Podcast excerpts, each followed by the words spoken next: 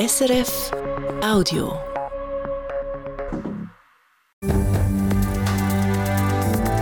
SRF 1, jetzt mit dem Regionaljournal. Regionaljournal Zürich-Schaffhausen. Wohnungsnot in der Stadt Zürich und gleichzeitig tausende Angebote auf Airbnb. Das gehe so nicht. Das treibt natürlich auch die Preise in die Höhe. Darum ist für mich klar, man muss so die gewerbsmäßige Nutzungen von Wohnungen auf Airbnb oder als Business Apartments viel, viel stärker regulieren. Wie die SP jetzt nach Luzerner Vorbild gegen den Ferienwohnungsanbieter vorgehen unseren Auftakt. Dann ein Kinderhospiz im Kanton Zürich. So wird das Kantonsparlament Eltern von unheilbar kranken Kindern entlasten. Dass die einfach mal jetzt sagen, jetzt kommen wir drei Wochen in das Hospiz, müssen uns nicht mehr um die Pflege kümmern, müssen in der Nacht nicht jedes Mal schauen, äh, ja, wie geht es dem Kind. Wir zeigen Ihnen die Auswirkungen von dem Ratsentscheid auf ein konkretes Projekt zu Verlanden. Und naturnähe Pausenplätze oder eine Solaranlage auf dem Dach. Willkommen zu Uitiken, in einer der nachhaltigsten Schulen der Schweiz. Ich denke, das ist ganz wichtig, dass es nicht einfach so ein Eintagesflüge ist, sondern dass es wie dann zur Schulkultur, die wir zusammen entwickeln, gehört, dass wir da dran sind und auch dran bleiben. Mit welchem Aufwand das nachhaltig sein verbunden ist, das unser Schlusspunkt heute. Das Wetter morgen vor allem etwas Wolken, Schnee, Regen, Sonne, das bei maximal 12 Grad. Am Mikrofon der Pascal Kaiser. Für die SP von der Stadt Zürich ist der Fall klar. Die Stadt muss etwas unternehmen und den Wohnungsvermietungen über die Online-Plattform Airbnb einen Riegel schieben. So wird die SP, dass wieder mehr Wohnungen auf den lokalen Wohnungsmarkt kommen. Wohnungen, die da den Mieterinnen und Mietern fehlen. Zu Luzern ist die Idee schon mal gut angekommen. Gestern hat die Stimmbevölkerung dort Initiativen angenommen, die so Airbnb-Vermietungen stark einschränkt. Und jetzt, jetzt soll Zürich einen ähnlichen Weg einschlagen. Fanny Kirstein. Wohnungsnot Zürich gibt es nicht. Immer wenn man auf der Online-Vermietungsplattform Airbnb geht, suchen. Trendy Studio an bester Lage. Big and comfortable flat, centrally located. Helle, geräumige und neu renovierte Wohnung mit zwei Balkonen, im angesagten vierten Bezirk gelegen. Auf Airbnb ploppen hunderte Wohnungen auf, die man in Zürich kurzzeitig mieten kann. Schnäppchen sind allerdings keine dabei. Preise über 6000 Franken pro Monat oder mehr sind keine Seltenheit. Denkt sie sind für Touristen, Geschäftsleute oder Angestellte, die vielleicht ein paar Monate in Zürich arbeiten. Das sei ein grosses Problem, sagt Oliver Heimgartner, Co-Präsident der Stadt Zürcher SP. Es sind mehrere tausend Wohnungen, die in der Stadt Zürich vermietet werden über solche Plattformen und darum nicht zur Verfügung stehen für die Bevölkerung, die in der Stadt Zürich eine Wohnung sucht. Und das treibt natürlich auch die Preise in die Höhe. Darum ist für mich klar, man muss solche gewerbsmäßige Nutzungen von Wohnungen auf Airbnb oder als Business Apartments viel, viel stärker regulieren. Ihr Rezept, Wohnungen sollen noch für höchstens 90 Tage im Jahr über Airbnb dürfen vermietet werden, so wie das jetzt Luzern will, einführen Das heisst, die Wohnungen das ganze Jahr zu möglichst hohen Preisen immer wieder vermieten, wäre als Geschäftsmodell nicht mehr attraktiv. Gelegenheitsvermietungen hingegen wären aber immer noch möglich. Also wenn ich zum Beispiel mal vier Monate in die Sommerferien gehe, könnte ich meine Wohnung weiterhin vermieten über Airbnb, aber eben nicht gewerbsmäßig eine ganze Wohnung das ganze Jahr. In Luzern hat die SP mit ihrer Initiative offene Türen eingerennt. 64 Prozent der Stimmberechtigten haben gestern Ja gesagt dazu, dass bei Airbnb-Vermietungen strengere Regeln sollen gelten Und das, obwohl alle anderen Parteien sie dagegen waren oder der milder Gegenvorschlag vom Stadtrat haben vorgezogen. In Zürich wird die SP mit grosser Wahrscheinlichkeit nicht allein. Auch die Grünen finden das Anliegen wichtig.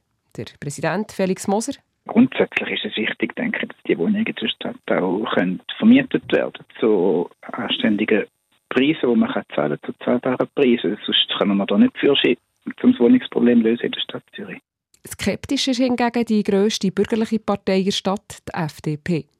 Wir müssen jetzt mal abwarten, was das in Städten wie Luzern überhaupt bringt, sagt der Präsident Berbarim Afdili. Offensichtlich gäbe es ja ein Bedürfnis nach so Wohnungen und er spielt der SP den Ball zurück. Es ist richtig, es hat viel zu wenig Wohnungen. Ähm, aber da wäre die SP dringendst äh, beraten, vor allem zusätzlich benötigten Wohnraum eben rascher zu beschaffen. Die SP hat zum Beispiel mitverhindert, dass auf dem Neugassareal in Zürich Wohnungen gebaut wurden, darunter auch gemeinnützige. Trotz Widerstand von bürgerlicher Seite Die Chance, dass es in Zürich ebenfalls strengere Regeln gibt für Wohnungsvermietungen von Airbnb, sind intakt. Wie die Regeln ganz genau sollen aussehen sollen, wird die SP von Stadt Zürich in den nächsten Monaten vorstellen. Es ist eine wahnsinnig schwierige Situation, denn wenn in einer Familie ein Kind unheilbar krank ist. Die Eltern pflegen das kranke Kind praktisch rund um die Uhr. Geschwister die kommen zu kurz. Freizeit gibt es sowieso keine. Die Familie will das Zürcher Kantonsparlament entlasten. Und zwar soll der Kanton schauen, wie er mithelfen könnte, um ein Kinderhospiz auf die Beine zu stellen. So eins ist das Fehlande schon geplant und die Stiftung, die dort am Aufbau dran ist, die freut sich über den politischen Rückenwind. Katrin Neuer. Der Kantonsrat ist sich einig, dass etwas muss gehen im Kanton Zürich, um die Eltern und Geschwister von schwerkranken Kindern zu entlasten. Es bräuchte dringend ein Kinderhospiz. Der Florian Heer von den Grünen hat zum Beispiel gesagt, bei einem Kinderhospiz geht es, geht es ja nicht ums Sterben alleine, sondern dient vor allem oder auch der Entlastung der Angehörigen. Vielleicht könnten die Eltern ihre Kinder mit limitierter Lebenserwartung hier in die Kita bringen oder eine Ferienentlastung erfahren. Entlastung, welche dringend notwendig ist, leisten doch Eltern hier fast schon Unmenschliches.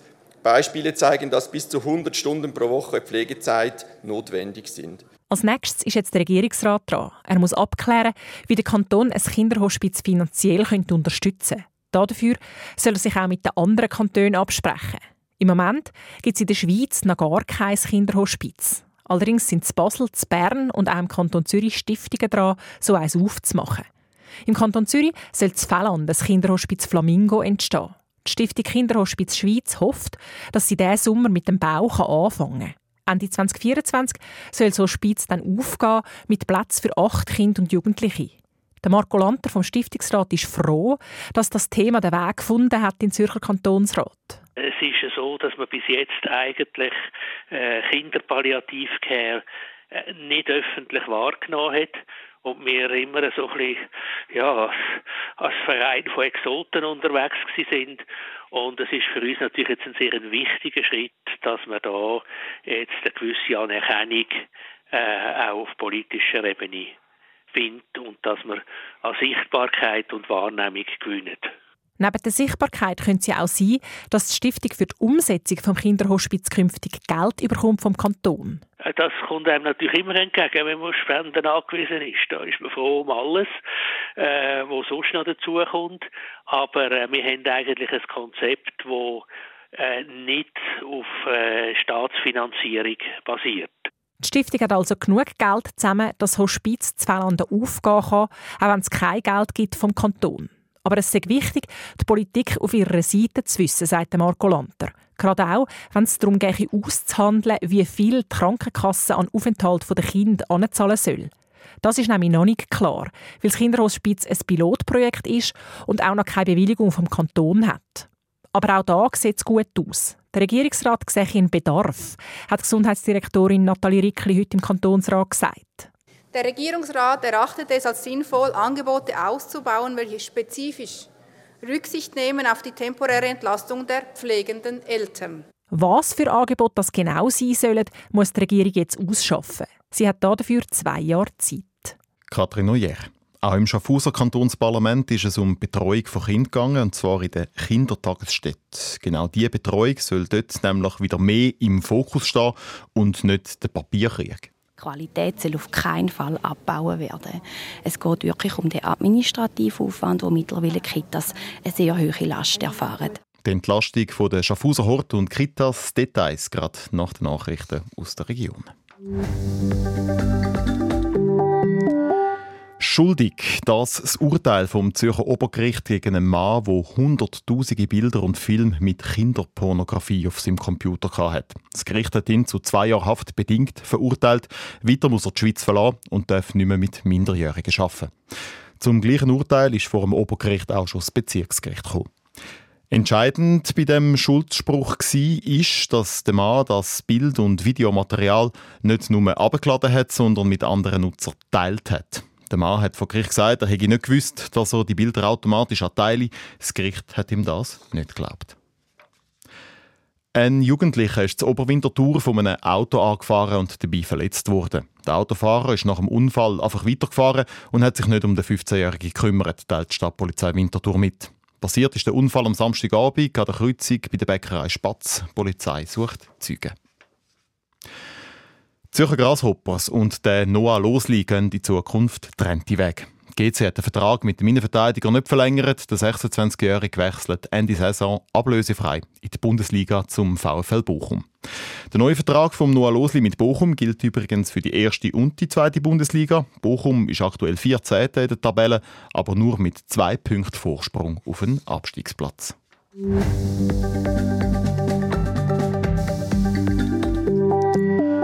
Und jetzt zu den Kinderkrippen und der Hort im Kanton Schaffhausen. Die haben nämlich ein Problem. Sie alle leiden offenbar unter einem administrativen Aufwand, wo ihnen von den Behörden auferlegt wird. Das soll sich jetzt ändern. Das Schaffhauser Kantonsparlament hat heute einen Vorstoß überwiesen mit einer ganz klaren Forderung. Kitas sollen wieder mehr Zeit haben zum Kind betreuen, statt Formular müssen ausfüllen. Aus Schaffhausen, Roger Steinemann. Die Zeiten, wo vor allem die linken Parteien Kitas fördern wollten, sind längst vorbei. Der Vorstoß heute ist von den Freisinnigen gekommen. Der Kantonsparlamentarier und dreifach Familienvater Nihat Hektas hat sich beklagt. Es sei schikanös, wie viele Formulare Kindertagesstätten beim Kanton immer einreichen müssen, genehmigen lassen, nachkorrigieren. Vierwöchige Menüpläne, Organisationsdiagramm, Konzept für Elternanlässe und so weiter. Das sind nur einige wenige Beispiele, die ich als bürokratische Auswüchse erachte und welche dazu führen, dass selbst etablierte Institutionen in unserem Kanton fast ganze Ordner für die Verlängerung der Bewilligung einreichen müssen. Nur schon eine Putzhilfe einstellen sei schwierig, hat Markus Müller noch doppelt. Auch er, ein bürgerlicher Parlamentarier von der SVP. Vorschriften sagen ja das eine, hat er gemeint. Der Umgang damit das andere.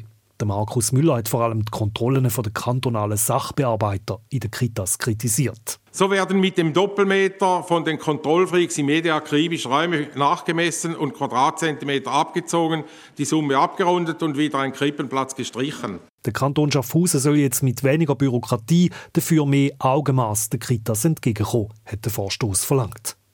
Verkehrte Welt war, dass dann im Kantonsrat die linken Parteien eher auf Brems gestanden sind in dieser Angelegenheit.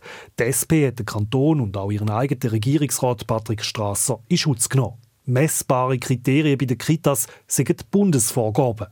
Der Kanton hat nicht nur das Recht zum Kontrollieren, sondern Pflicht, so Linda de Ventura. Was soll der Kanton denn tun? Es nicht so genau nehmen, mal ein Auge zudrücken, nicht so genau hinschauen? Das ist eine Aufforderung, die Aufsicht nicht wahrzunehmen. Wo das anführen haben wir ja gesehen beim Heimskandal von Hemmetal. Beim privaten Altersheim Hand in Hand, wo Bewohnerinnen und Bewohner schlecht betreut sind. Die Kitas administrativ entlasten, wenn eine gute Kinderbetreuung gewährleistet ist. Hinter dem kann aber auch die SP stehen. Und so hat der Kantonsrat am Schluss doch mit nur einer Gegenstimme den Vorstoß überwiesen. Sehr zur Freude von der Serena Schenner. Sie ist Leiterin von der Schaffhauser Kita Spielhaus und hat zusammen mit Kolleginnen von anderen Kitas Debatten auf der Tribüne mitverfolgt. Wir haben uns sehr verstanden gefühlt. Wir haben ein paar Mal miteinander können oben äh, nicken, dass wir auch gehört werden oder unsere Anliegen auch gehört werden. Uns geht es grundsätzlich genau ums Gleiche. Qualität soll auf keinen Fall abbauen werden. Es geht wirklich um den administrativen Aufwand, wo mittlerweile Kitas eine sehr hohe Last erfahren. Besonders freut sich Rainer Schenner, dass die Kantonsregierung auch bereit ist, um die Fachfrauen von der Kitas einbeziehen. Es heißt ja nicht, dass wir jetzt bestimmen, wie wir geprüft werden. Die Prüfung soll auf jeden Fall stattfinden, aber einem angemessenen Rahmen. Der Auftrag, um die Bürokratie für Kitas zu vereinfachen, hat die Regierung heute gefasst. Rainer Schenner hofft, dass es jetzt nicht noch mal lange Monate geht bis zu einer Lösung.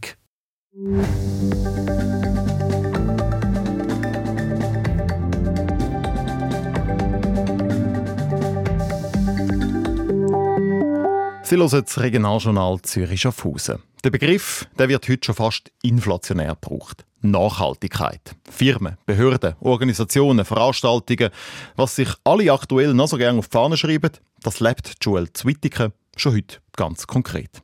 Die Schule am Fuß vom Mütliberg hat erst das Label Energieschule bekommen. Sie ist eine von ganz wenigen Schulen in der Schweiz, die für ihr jahrelanges Engagement für mehr Nachhaltigkeit im Schulalltag ausgezeichnet worden ist.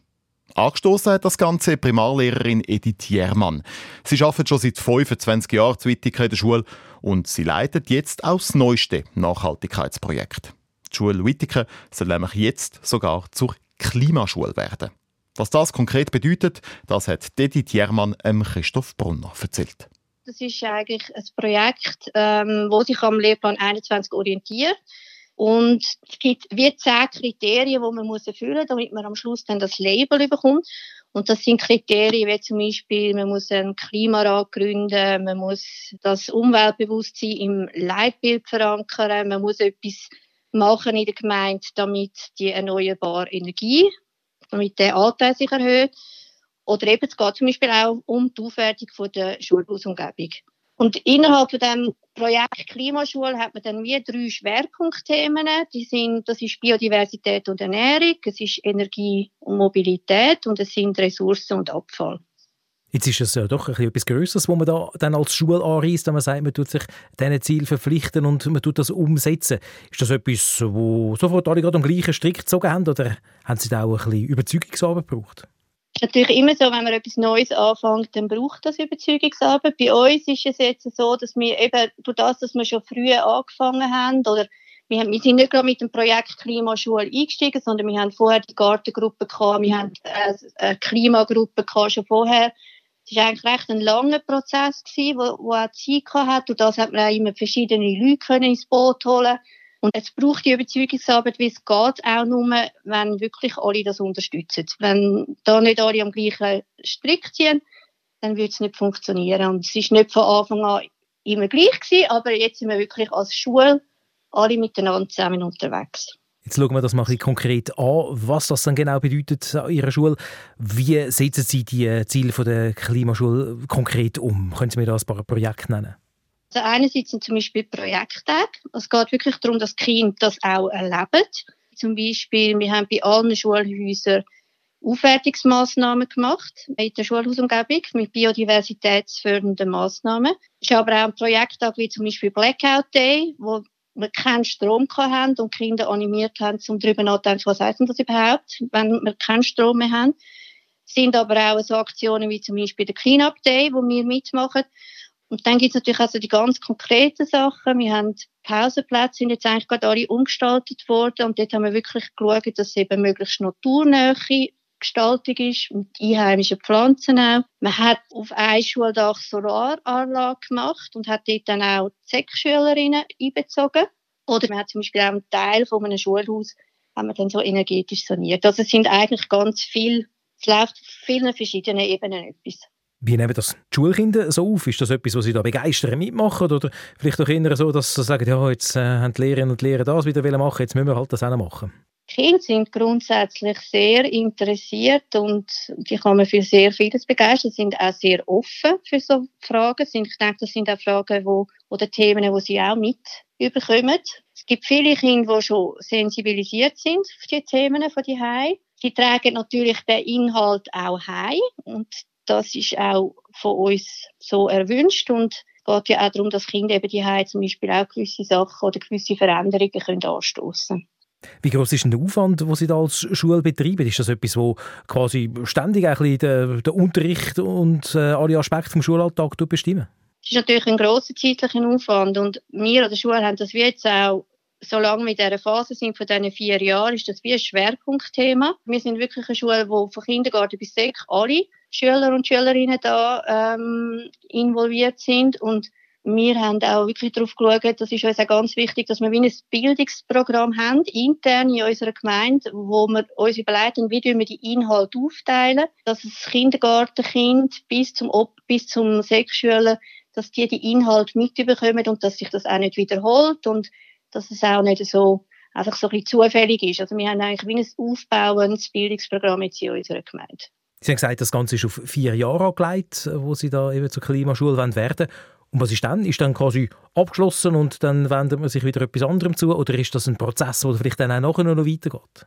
Es ist ganz sicher ein Prozess, der auch nachher noch weitergeht. Es ist einfach so, äh, aufgrund der Ressourcen, die das braucht, ist das jetzt einfach die Einheit von vier Jahren. Und das sind auch Kriterien, wo eben darauf schauen, dass man das auch langfristig verankert, also dass das wirklich auch nachhaltig ist. Oder? Also ein Beispiel ist zum Beispiel der Beschaffungsleitfaden, wo man muss erarbeiten muss, sich in der Schule überlegt, wie gehen wir vor, wenn wir zum Beispiel neue Möbel organisieren oder wenn wir kaufen oder wenn wir neue Computer kaufen, dass das dann wirklich auch so verankert ist und nicht einfach ähm, dann wieder sich kann verändern Und nachher geht es natürlich auch weiter. Wir sind auch dran mit der Gemeinde. Unsere Schulpflegepräsidentin schafft ganz fest daran, dass das wirklich auch in der Gemeinde, dass es in die Gemeinde rausgeht dass es nicht einfach in der Schule bleibt und dass die Gemeinde auch ja, vielleicht gewisse Inputs von uns als Schule überkommt, wie dass man dann weiterarbeiten kann. Also der Begriff Nachhaltigkeit, wo sich ja viele so gerne vorne rausschreiben, das ist wirklich etwas, wo dann auch äh, so gelebt werden, dass eben das, was sie jetzt machen, auch eine gewisse Nachhaltigkeit hat und, und nicht einfach nur für die vier Jahre besteht. Genau, das ist jetzt ganz wichtig, dass es wirklich ein langfristiger äh, langfristige Folge hat und nicht einfach nach vier Jahren vorbei ist. Und da braucht es sicher auch Leute, die auch nach diesen vier Jahren noch weiter dran sind und immer wieder schauen. Wir haben das aber auch so in dem Bildungsprogramm rein, dass wir zum Beispiel gerade die Projekttage fest eingeplant haben und auch schauen, dass die auch immer wiederkehren. Also jetzt zum Beispiel ein Blackout Day machen wir nicht einmal, den machen wir dann vielleicht wieder nach drei, vier Jahren. Und ich denke, das ist ganz wichtig, dass es nicht einfach so eine Eintagesflüge ist, sondern dass es wie dann zur Schulkultur, die wir zusammen entwickeln, gehört, dass wir da dran sind und auch dran bleiben. Edith Jermann, Lehrerin an der Schule Wittiken. Sie leitet das Nachhaltigkeitsprojekt, das die Schule Wittiken zur Klimaschule machen soll. Wir sind beim Wetter. Die Aussichten hat Sabine Balmer von SRF Meteo. Nach dem warmen Tag heute bringt jetzt der Kaltfront in der Nacht einen turbulenten Wetterwechsel. Es kommt kräftig regnen und sogar Gewitter und auch starke Windböen sind mit dabei. Morgen geht es dann auch noch mit windigem und wechselhaftem Wetter weiter. Auf dunkle Wolken und Regengüsse folgen kurze sonnige Phasen. Die Schneefallgrenze sinkt im Laufe des Tages auf 1200 bis 800 Meter. Dabei ist dann morgen wieder deutlich kühler. Am Mittag haben wir Schaffhausen und Stein am Rhein noch gerade 12 Grad. Zitiken, Wallisellen und Winterthur gibt es 11 Grad und Sitnau und Bärenzwil maximal 9 Grad. Am Mittwoch schneit es sogar noch mal bis ganz runter. Viel Neuschnee kommt aber nicht zusammen. Und im Laufe des Tages sieht man auch wieder ab und zu die Sonne, das aber bei kühlen 7 Grad. Montag, 13. März, das sind nochmal die wichtigsten Meldungen von heute. Das Vermieten von Wohnungen über Plattformen wie Airbnb soll auch in der Stadt Zürich eingeschränkt werden. Das fordert die Stadt Zürcher SP. Hintergrund ist ein Entscheid von der Luzerner Stimmbevölkerung gestern. In Zukunft dürfen die Luzern Wohnungen nur noch 90 Tage pro Jahr über Airbnb oder als Business Apartment vermietet werden. Das Brüchensatz Zürich findet die SP und sucht jetzt die Unterstützung von anderen Parteien. Die Bürgerlichen sind gegenüber deren Idee skeptisch. Eltern von unheilbar kranken Kindern sollen im Kanton Zürich entlastet werden. Das will das Kantonsparlament und hat sich darum klar dafür ausgesprochen, dass ein Kinderhospiz entstehen soll. Denkbar ist für das Parlament zum Beispiel, dass das Kinderhospiz Zellanden, wo eine Stiftung plant und nächstes Jahr eröffnet werden, Teil von diesen Plänen wird. Vorgesehen sind dort acht Plätze für unheilbar kranke Kinder. Kindertagesstätten im Kanton Schaffhausen sollen wieder mehr Zeit haben zum Kind betreuen, statt müssen Formular ausfüllen. Das ist die Absicht vom Parlament vom Kanton. Weil der administrative Aufwand in den letzten Jahren immer mehr zugenommen hat, sollen Hort jetzt entlastet werden. Zum Beispiel sollen Kitas einfacher gegründet werden und es soll auch weniger Kontrollen von den Behörden geben. Das war es vom Regionaljournal von heute. Das Wichtigste aus Zürich und Schaffhausen, das gibt es morgen Morgen wieder für Sie. Dann fragen wir, warum stimmt im Kanton Zürich eigentlich kaum jemand ab? Am letzten Abstimmungssonntag gestern ist zum Beispiel in der Stadt Opfiken die Stimmbeteiligung bei gerade mal gut 12 Prozent gelegen. Der Stadtpräsident Roman Schmid sagt zudem relativ deutlich, es ist aber schon so bei uns, dass wir viele Einwohnerinnen und Einwohner haben, die stimmberechtigt sind. Wir haben ja fast 10.000. Es ist aber so, dass die sich zu wenig daheim fühlen oder einfach zu wenig darum kümmern, was in unserer Gemeinde geht das Rezept von der Stadt und der Gemeinde, um wieder weh Leute an die Urne zu bringen. Das morgen morgen, halb sieben, halb acht, halb neun oder natürlich jederzeit auch als Podcast. Für die Sendung äh, heute verantwortlich war Christoph Brunner und am Mikrofon Pascal Kaiser.